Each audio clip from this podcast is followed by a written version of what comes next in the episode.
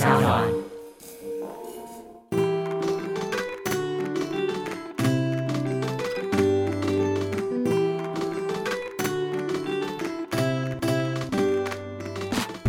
欢迎回到 Ivy 爱公威主男最高位世界玩家系列又来喽，Let's go！跟我去哪？今天我们从上站在瑞典，这次很特别，我们这次到下个地方，我们不坐飞机，我们搭游轮到芬兰，对，因为我们那时候说在湖边小屋嘛，然后我们刚好看到一个橡皮艇，我们就直接自己滑，是不是？滑了四天三夜，对，我们去芬兰采红菱，你好烦哦！乱讲。这个坐船到芬兰的这个行程呢，也是感谢我在路边，不是路边，我上次遇到网友，上次遇到网友，他跟我分享是他们其实北欧就是尤其呃挪威、芬兰、丹麦他们这几个地方很多，他们中间有海啊，然后大家其实都是会用搭船的方式交通，然后甚至他们可能在呃周末三天两夜的时候就会搭个船到对岸去，然后玩一玩，在船上。在船上补酒，因为在船上的呃，那叫什么买酒的税是很低的，所以你就会看到有很多人是在船上大把大把的买酒，的。是完全免税的。对，因为啊、呃他们的说法是说瑞典的酒比较贵，然后芬兰的酒比较便宜，所以瑞典人呢，他们在假日的时候都会坐船到芬兰，然后在船上就会喝酒。但是我自己感受是都觉得没有特别贵了，嗯，我都觉得还好。但是我们可在船能因为他们是买很大量的，应该是，但我在船上我们也是扛了两瓶红酒，对对，所以这是一个非常有趣的行程，就是它是从晚上吧，我们大概下午四点多下午五点的船，然后三点多你就要开始准备登机，你知道吗？他是还要看登船，他是要对护照，然后你要过去。对你就是 check in，然后过夜船。嗯，所以大概五点开船，然后到隔天早上十点到芬兰。它等于是呃，你就在船上用晚餐、睡觉，然后这个船呢，它是一个小小的套房，我们租的是有。呃，有窗的，是可以看到外面的海景的。当然，它有很多选择，它也可以就是它有无窗，然后也有有窗，可是面对呃面向舱内的舱内的。然后我们选择是面对海的有窗，跟它一定也会有一个让你洗澡的空间。我已经忘记我们有没有洗澡了，有我，们当然有啊，我已经完全忘记，因为它小到我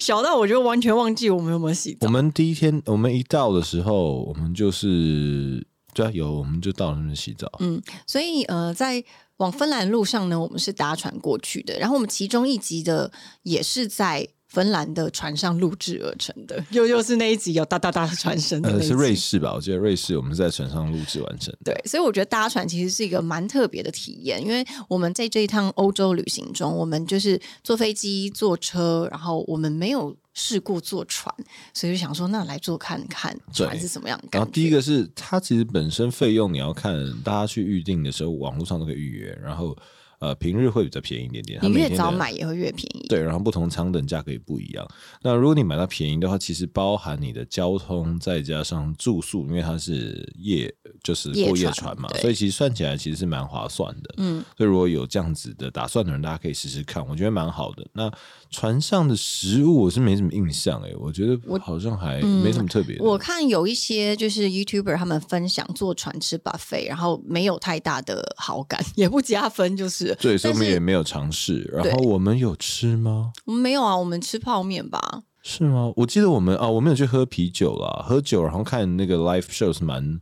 蛮有趣的。然后晚上他们也都会有一些非常复古的那种，像拉斯维加斯 对 啊一些很。特别的表演，对，所以反正整体因为我觉得在船上就是休息睡觉，你就把它当交通船了、对它其实也不是一个让你真正娱乐消费的地方。对，虽然它是写一个游轮，但它就是主要是移动的一个房间，我觉得蛮好睡的。但它也有 casino，对，还有 casino，它也有赌博的地方。对，什么都有，但是主要就是我觉得对我对我们来说，它就是一个交通工具。对，然后算好睡，蛮舒服的，嗯所以我觉得蛮蛮好的体验，就大家可以有机会的话可以试试看。对，所以我们就是搭船到了芬兰。今天就是要跟大家分享芬兰，也就是我们两个人目前觉得应该算这次欧洲旅旅游最让我们喜欢他。就是我的冠军，对，因为他集结非常多各方面的考量，我们觉得真的很喜欢芬兰。而且要跟大家说，就是联合国今年的发布《世界幸福报告》指出，芬兰它已经连续六年蝉联全世界最幸福的国家第一名。对前三名是第一名芬兰，第二名丹麦，第三名冰岛。台湾的话是排名亚洲第二啦，但是所以我们那时候对于芬兰是非常非常期待。必须要先说，去芬兰之前呢，我们遇到一个朋友，然后那个朋友他是跟我们说，芬兰的冬天呢，它是非常大家一定会去玩的，是它的圣诞老人村，因为大家知道这种圣诞老人的神不算神话，就是这种故事呢是深植大家心中。那它又源自于芬兰，会有个圣诞老人，好像是那个村呢，就是有非常多的。关于圣诞老人的一些童话故事在里面，所以很多大家在冬天下雪的时候一定会去芬兰玩，再加上芬兰的极光啊，追极光是很知名的地方，所以那时候我就在想说，到底我们夏天要去芬兰干嘛？完全想不到，所以我曾经有一路跟主人讨论说，还是我们不要去芬兰啊，因为我们时间其实不多了，要不要干脆芬兰跳过？No。因为呃那时候我就跟他讨论说，我自己的想法是觉得这次世界玩家我们去很多地方是我们没有去过的，没错。呃，我自己了，最终希望我希望呃这个旅程带给我就是你可以用自己的眼睛、自己的身体出去感受所有的东西。所以，even 如果我觉得芬兰不好玩，我也想要最后告诉他说，哎，我去过了，然后我觉得啊夏天没有冬天来的这么有趣，我想要透过我自己感受，然后。我觉得这才是世界玩家，这希望给大家的精神，就是你可以自己去尝试。所以我非常开心，我们最后有去到芬兰。对，因为我们后来为什么去芬兰呢？是因为我在网络上，我就想说，好吧，既然我们要去，那我要做点什么吧。就是不太像是大家所谓冬天才可以去芬兰玩的一些行程。我就查查查，爬爬爬，然后发现芬兰有一个森林采菇的行程。我那时候想说，好，我就要定这个行程。但是那时候我们要出游的时候，已经只剩下时间不多，我们还为此改了班机，调动了我们要去。玩的国家的顺序，我们其实真的是为了这个采购行程改顺序。对，其实我们第一站呢，因为从冰岛离开的时候，飞芬兰的机票是最便宜的，嗯，所以那时候我们原本是抓，反正都要去嘛，我们就抓最便宜的机票，从呃飞飞到芬兰，在芬兰坐船到瑞典，然后瑞典开车去挪威，挪威也可以坐船到丹麦，所以它整体都是顺的。但是因为这采菇，就为了我这采姑姑，因为我的欲望实在太强烈，我们就把它调整。但我非常开心，我们有去这个行程。对，因为其实。采菇的行程，它第一是很难定，第二是我也不知道为什么，好像我怎么查网络上的资料，真的就只有这一家，他在呃网友有提有经验，然后有分享，而且好像很多各种那种卖旅游行程的网站，最后你在买的时候都会导到这一家，就是这个所有第三平台都是都是找到这一家，它叫做。泰嘎啊，算了，我忘记名字，不要乱讲好了。对，反正大家可以去查，就是呃五六月了，主要是五六月时候开始，然后到整个暑假，然后芬兰呢，他们的夏天其实就会有这种采菇，然后采野莓、野莓的行程，各种行程。然后当然你也可以自己去，但是我们那时候考虑到采菇呢，因为你会有不小心误食毒菇这种问题。二来是其实啊，如果你没有采过菇，没什么经验，你去然后自己采，其实也也不知道自己在干嘛。对，主要也是我自己想要学一些。那种跟菇，我觉得或者是跟森林，你在呃森林里面散步或 hiking 的感受。但是在跟大家分享采菇行程之前，我们就是可以先跟大家聊聊的，就是芬兰它其实是一个除了有非常多的湖泊，它是一个千湖之国之外，我觉得他们其实应该就是他们要是一个千桑拿之国，他们超爱泡桑拿，不是千桑拿，是万桑拿。芬兰的人超级爱。我其实一开始蛮吓到的，是因为呃，我我不并不知道，我无知的不知道桑拿的起源之地一直都是芬兰，是对，所以呃，even 现在日本很多，但其实是从芬兰来的。芬兰呢，他们现在总共人口是五百五十一万，然后他们之前统计的时候呢，桑拿房就有三百三十多，所以超过一半的桑拿房。所以那时候那个报道下面，他很有趣，下一个注解，他说在同一个时间，所有的芬兰人都在泡桑拿是有可行的。这个画面很荒谬。你就想想，对，如果一个桑拿房进去两个人都在泡桑拿，而且你要想一个桑拿房进去两个人。就全部人都进去，还会有些人是一个人孤零零的，还可以享受包场桑拿的感受。对，也非常特别的，就是所以我们后来在订饭店的时候，就发现随便订哪一家饭店，饭店都有桑拿，都有附桑拿。不知道听众知不知道桑拿房是什么？基本上桑拿它是一定会有个烤箱。它就是他们其实就是烤箱但外面它会有个淋浴间啦，等于让你烤烤很热的话，你要去冲冲澡，或是呃，它有时候会有一个让你冷却的一个空间，就不要那么热。对，它其实桑拿房就是烤箱了，它嗯就是烤箱，然后你可以洗澡进去就是烤箱而已。所以我们的有点像韩国的汗蒸木有一点概念，像可是它变成它只有一个烤箱。对，然后他们的烤箱都是会用这种原木去做它内装，所以你其实，在烤的时候是闻到满满的烘木头的香气，是很。原始、很大自然的感受。除了我们订的饭店有桑拿房，我们几乎每一天都都去都去泡桑拿桑拿，我。们有去也呃体验了一个它在市区非常有名的一个桑拿房，然后它是在市区里面，大家说是最漂亮的，是在于它紧邻是在海边，所以我们去那桑拿房呢，你泡完就是你你热了以后，你可以直接跳下海，对然，后游一游再上来继续做桑拿。而且它的桑拿房呢，它是就说盖在海边嘛，它是整栋是玻璃屋，它有一整面的落地玻璃，让你是可以看着海，然后去烤这个烤箱的。对，然后大家真的，呃，我觉得蛮可爱。那个画面就是所有人脸都红彤彤，然后流汗，然后嘴巴这样，因为其实真的很热，然后。出去的时候就是大呼一口很冰冷的空气，然后立刻下到海里面去。那个海真的是应该只有一两度吧？没有啊，那时候应该十度有，有十度，但是桑拿房的里面的温度是很高的。对，它的温差很大，所以其实，但是我觉得是很舒服的，并不会冰冷到你你不敢，你会觉得很有趣。然后他们也很非常 chill，是呃，因为桑拿对他们来讲，芬兰人在夏天就是一个他们的社交活动，所以他们的桑拿房也都会卖酒、卖饮料，所以你就会看到很多人桑拿完出来就会在外面买饮料喝，然后在那边聊天呐、很 chill，真的很 chill。然后你，然后它旁边因为是海嘛，所以它有一些躺椅，然后有一些椅子，你也可以就坐在那边，大家在那边聊天。嗯，然后它整个建筑玻璃跟木头制成，所以它整个建筑都是木头箱，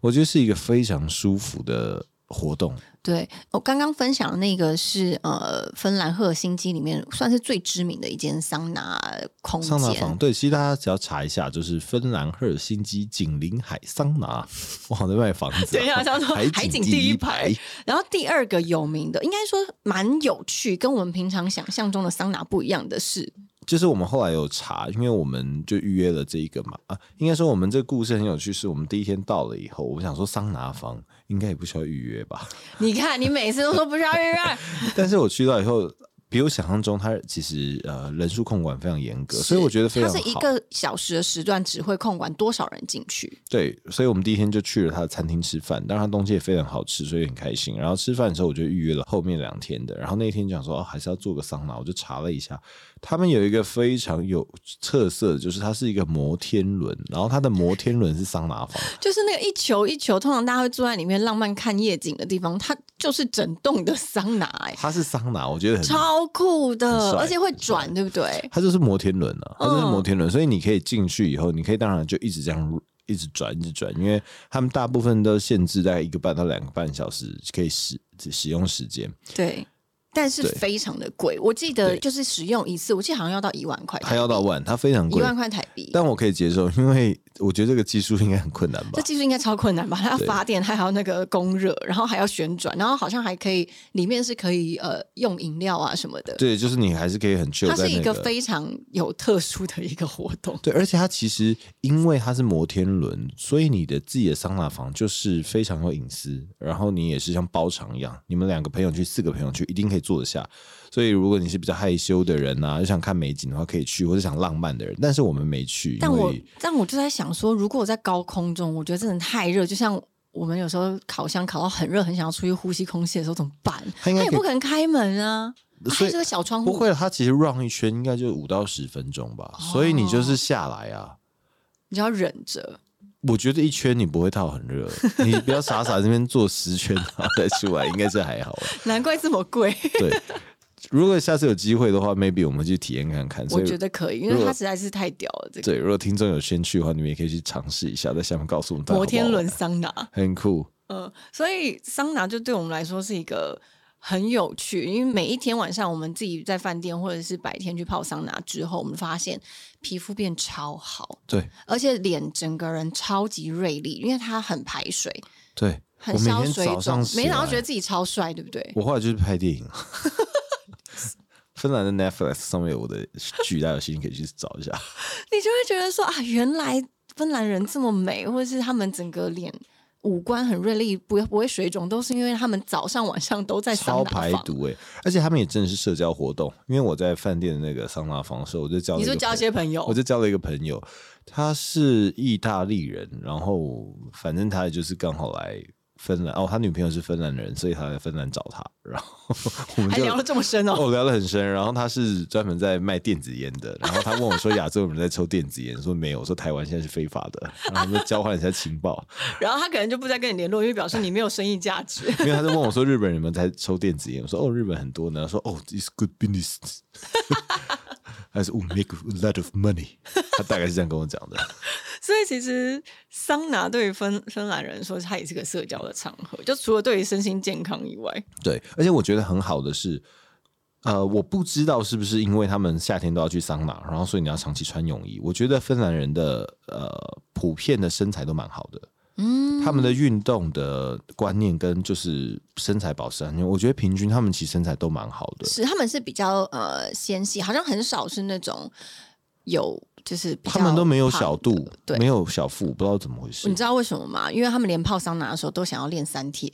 就我们这遇到一个，我们刚跟大家说一个很知名那个玻璃屋的桑拿那一间，遇到一个超诡异的一个画面。很特别啦，他就是我们在玻璃屋里面看到一个男生，他就是戴着泳帽挖井，然后呃那个鼻子鼻夹夹鼻子，让他不要有那个水进去的。对，因为那时候太热，你就可以跳海里嘛。他就是在海那边，他一直在训练欸上下游泳。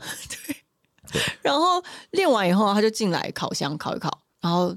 烤到热了以后又继续他有跳下去考吗？我记得忘记了。有，因为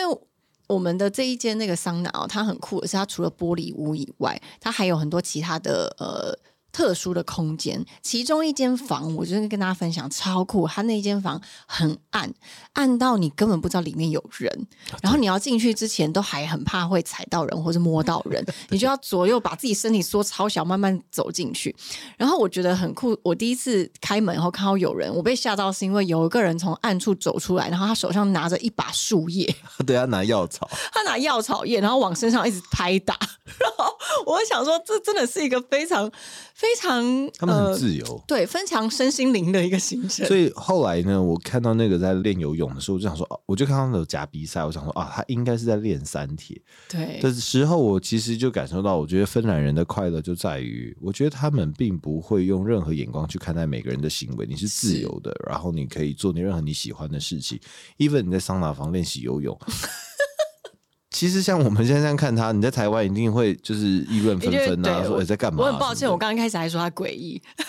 对，所以我觉得这个观念在芬兰是很快乐、很自由的，就带到了他们认为这个城市是属于任何人的，even 就是他们的森林也一样。对，因为嗯、呃我在一开始是很想要去森林采菇的嘛。那那在采菇的行程有学到一个是芬兰，它有一个法律，它叫做 Every Man's Rights，每一个人都有权利对于这个大自然跟这个世界使用这个世界，应该是说在。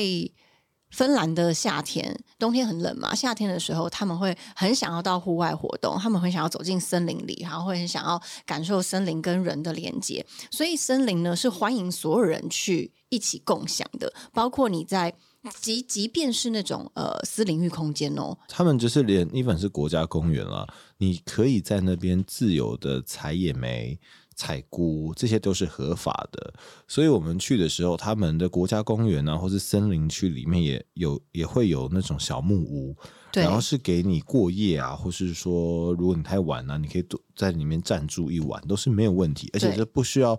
是任何什么不需要预约，也不需要费用，而对，且它就是里面自由的。还会有就是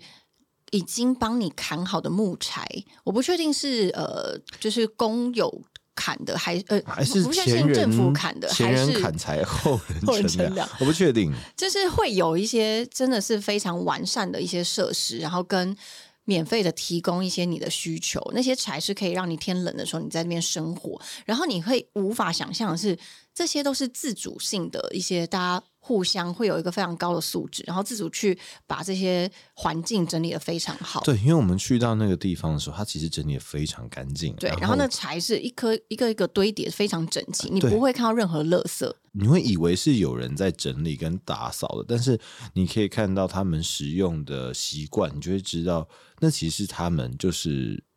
他是自会自己把它整理好，然后让后面的人每一个人都可以很尽情的享受这片森林。对，所以呃，我们在做森林采菇的这个行程的时候啊，就是可以直接跟大家分享它的过程，真的是非常非常有趣。它也是让我们对于芬兰有无比大加分的一个活动之一。我在网上预定的时候，呃，他其实人数就已经很控管了。我相信他们控管人数也是因为希望不要对于森林造成。过大的负担，所以他带团带我们大概六个人还是八个？呃，那台车应该是八人座，所以应该是六个人。就是一个导游，然后一个向导带六七个人，带七个人。呃，就在我们总共七个人一台车，然后我们就开车大概一个多小时到达一个在市区附近的一个森林国家公园。然后到那个国家森林的时候，他就是一开始就告诉我们，今天就是轻松的在 hiking。很轻松的散步，然后他都会跟我们介绍一些什么野莓啊、红的野莓啊、蓝的蓝莓啊，你可以随时可以采来吃的，是可以吃的。然后他也会沿路跟我们介绍看到的所有的菇，我真的好喜欢菇哦，这菇真的是很有趣诶，你可以看到有个火车开过去，我会带着菇然后上那台火车。反正它的菇啊，它可以，你可以看得到，很像那种 iPhone 的感觉。iPhone 不要乱讲，iPhone 的 emoji 不是有那种小菇的那个花样吗？就是那个红色的马里奥会吃的那个。对，红色的菇上面有白白的点点，你可以真的就看到一模一样的。真菇版呢？它真的就是那个菇，你可以看到真的是成千上万种的不同的菇，好多种各种不同菇。而且我很喜欢那个带我们的，就是叫什么 leader，他一直传达一个观念，我觉得很好的。他就是说这些菇呢，他们某些菇会采，某些菇不会采。嗯。他们的观念就是，有些菇他们是希望留到未来一点，他们觉得它可以再大一点，或者说这个菇现在是最刚好它的时节，所以他就是除了带我们认识菇以外，让我们认识环境，然后让我们知道他们是大家芬兰是怎么对待这个森林的。对，而且很特别的是，我们的导游啊，他是加拿大人，加拿大人，我就想说，加拿大的大自然环境不是也很厉害吗？所以他选择在芬兰就是长期居住，然后。后，呃，跟大家介绍芬兰的森林的一些美好，是真的。芬兰对他来说有非常大的吸引力。这个部分呢，我自己感受到就是，他带我们，他开车大概一个小时嘛，但他说实际上其实从赫尔辛基城市最近的森林，只要开车十分钟，其实就有了。但他说，因为当然他说希望可以带我们带我们到远一点的地方，然后人会比较少一点点，所以。Even 其实，如果你是自己想要去的话，你从赫尔辛基坐十分钟的车，你就可以到一片森林里面，然后你可以采到蓝莓。我觉得这个是我非常喜欢芬兰的地方。嗯，在于我自己本身是习惯从城市长大的，但我很喜欢大自然的环境。可是我觉得多多少少你有一些生活习惯是比较没办法改掉的，比方说呃便利商店真的很方便嘛。这些部分在芬兰，我觉得你不会，你会同时可以在城市里面生活。同时又可以感觉到大自然就在你的身边，我觉得这是芬兰让我很喜欢的地方。嗯，而且我觉得也是因为，呃，在都市居住的人，他可以很快速的走入大自然，他的心情跟整个。身心灵的状态，我觉得真的会是很舒服的。就包括就是这个在帮我们介绍的这个导游，他你不觉得他整个人散发就是他好热爱他的生活，然后好爱这一片这个土地，然后这个世界。对，然后多有趣的是，我们就是边散步，然后边采我们即将要吃的菇。他这个行程不只是介绍菇而已哦，我们中间会在一个呃一个小广场，一个湖边，一个湖边坐下来，然后他呢就现场煮。我们刚刚采到的鲜鱼汤跟菇来给我们吃，的。我真的不知道他那背包里面真的是哆啦 A 梦的口袋，对，打开了竟然他背了一个超大啊，谁？二厨啊，嘿，你吗？反正他就背了一个超大的汤锅，然后还有我们八个人份的餐具，我们什么事什么都不用带，我们只要带自己的水就好。八人份的餐具，然后还有烹煮了一些呃一它的些，鱼汤我不知道从哪变出来的，它真的有带那种。它的食材都在里面它。有带水，然后还有带那个呃鲜奶，然后还有带生鱼、对，然后最熏鱼，最扯的是，他最后面还拿出两条蓝莓蛋糕，他说还有甜点。还有甜点。然后我们就想说，哇，这个行程太棒了！是中间我们走累了，中间停下来休息，然后大家一起，真的是大家一起，很可爱哦。大家一起在，有些人在削菇的皮啊，有些人在用刷子刷菇上面的灰尘啊，对，大家都分工合作。然后主男的时候就是担任二厨，帮帮这个我们的 leader 在煮那个菇，然后就觉得哇，这一切你就会觉得好幸福。而且我觉得很开心的是，其实我觉得我们那个团的组成很有趣，对，就是有夫妻，然后有妈妈，然后也有小孩一组，就是各种年龄，然后有啊，我记得单独旅行的两位姐姐，国人，嗯，英国来的姐姐，然后还有一个忘记是法国还是，就是她英文不是母语，然后大家聚在一起，然后试着大家就会聊天呐、对然后我觉得很有趣我。还记得那个德国的那对情侣，因为那个女生非常的热情，她就是都会跟我们大家一起聊天。对她还跟我说：“哎，你们台，因为我就说我是从台湾来的。”她说：“你们台湾有什么样的大自然的动物啊？就是知名的，应该是说她可以知道的动物，因为她非常喜欢动物。对她说，因为德国她住的地方很少森林里面可以看得到野生的动物。我说：哦，台湾有那个台湾黑熊，然后前面有个 V 字的，你知道吗？她说：哦，我知道，我知道，我看过那个卡通长的样子。然后后来我就说台湾还有猴子，他超惊讶，他说猴子，你说真的猴子吗？我说对，台湾是看得到猴子，而且很多。他说他好喜欢猴子哦，他说我好想要看猴子。我想说哈，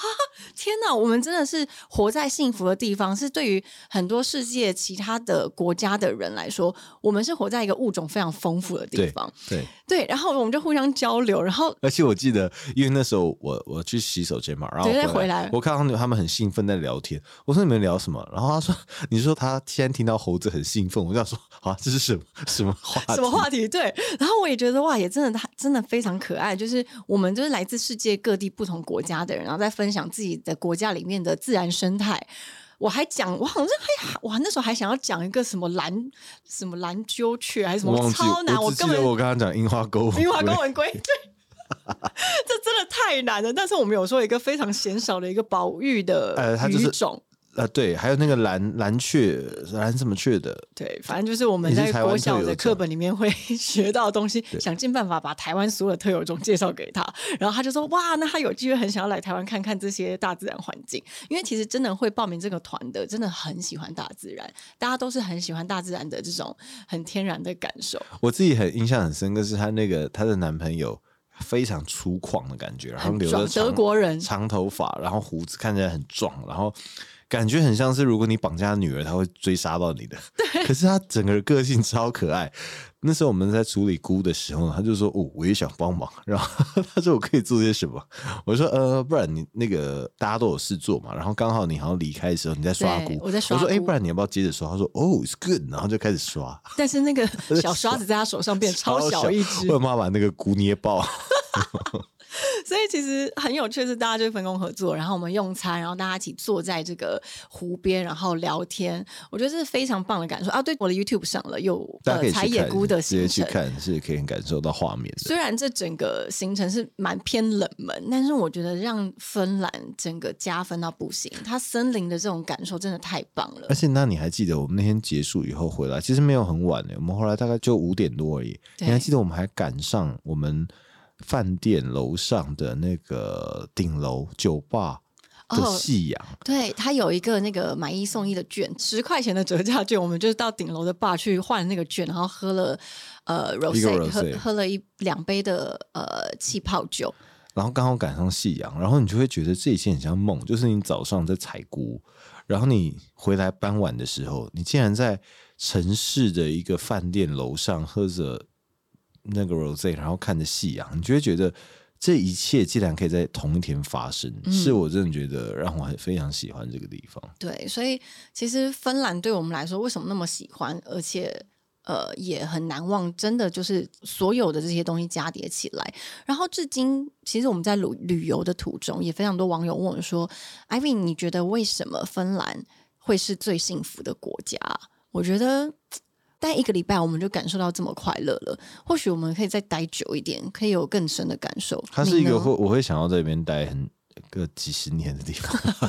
那我十年后再告诉你们为什么这么快乐。我在想，会不会是因为就像我们说的，他们在生活中，他们很能够找到自己快乐的平衡。其实我这一趟北欧，我觉得很多地方让我感受到很深刻的就是他们的很多生活的品质啊，然后快乐也好，其实你并不需要呃相对的付出很多的劳力或是财力，就是我觉得每一个人在那边都可以。不能说轻松，但是你真的是可以很轻易的、自由的获得到这一些快乐。Even 是我觉得没有任何没有谁，就是你任何人都可以感受到森林大自然的美，任何人都可以去桑拿，任何人都可以看到那片夕阳。所以在那个地方，你会觉得你自己不需要这么辛苦，你会觉得这个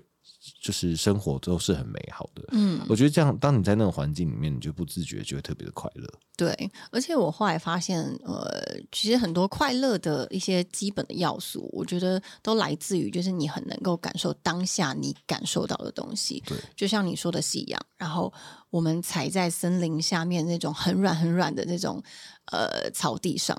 因为你感受到这个世界给予你的这些美好，而且你很感激，你不是只是担忧着未来，好像似乎这个快乐就离你更近。因为很多时候我们都是会想着，呃，明天会不会下雨？未来我的工作会是什么样子的对呈现？我们太多的担忧在于未来身上，但后来我们在这三个月在欧洲旅行的时候，我们不管是跟呃店家聊天，或者是呃旅行的旅伴聊天，发现很多时候我们聊的都是当下的事，他们不会问我们说：“哦，你们是在做什么的？”你们的工作，或者是你们未来有什么打算？你们两个要怎么样子吗？专注在他们真的就是专注在你面前，你这个人是谁？你来这边玩，你你感受到了什么？他们很在乎你现在当下的感受，可能这就是快乐的原因吧。对，当然我觉把快乐留在现在。芬兰最最。会这样是因为他们有桑拿了，所以他们很快就热了。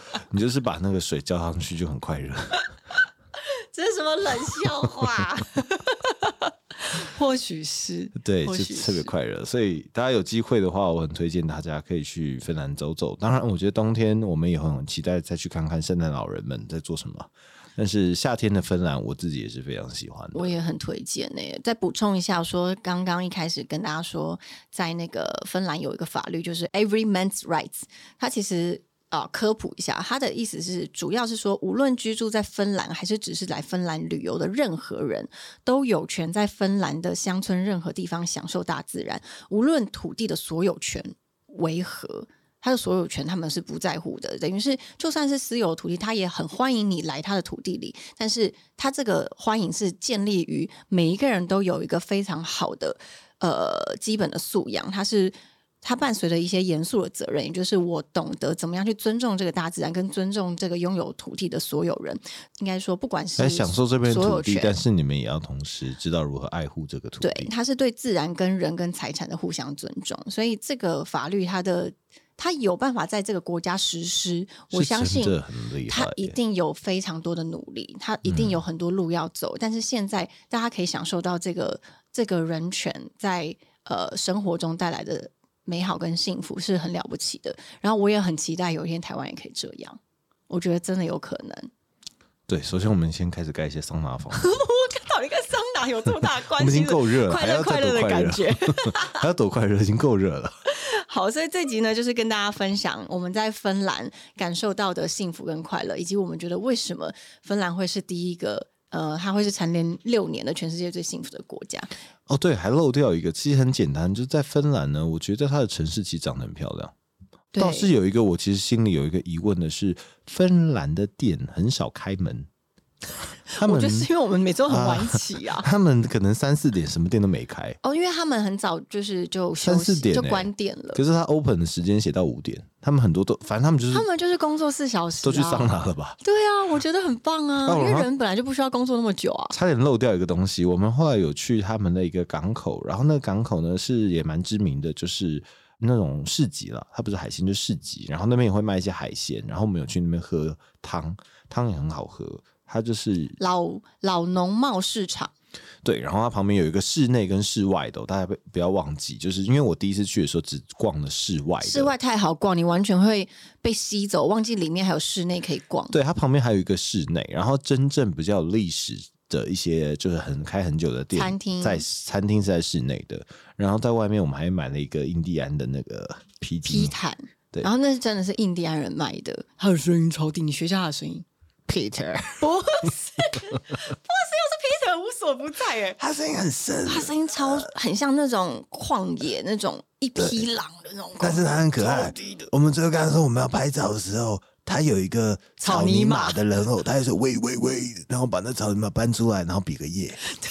让我们跟围着草泥马一起拍照，他可能很很得意那草泥马的作，品。我觉得蛮可爱的。然后那个地方我觉得很值得去，然后那个地方就可以看到那个摩天轮，桑拿摩天轮它看起来就是个摩天轮，所以你可能不进去不知道什么差异性。对，那那边的食物我觉得里面要跟大家推荐一间专门喝汤的餐厅。好吃对对，我知道为什么芬兰我那么喜欢，因为他们喝汤哦对，跟冰岛一样，他们都喝热汤的。对他们都喝热汤，然后他们的汤那家店，诶，他是汤喝到饱吗？不是哦，他是面包，面包吃到饱，然后喝汤喝到饱是在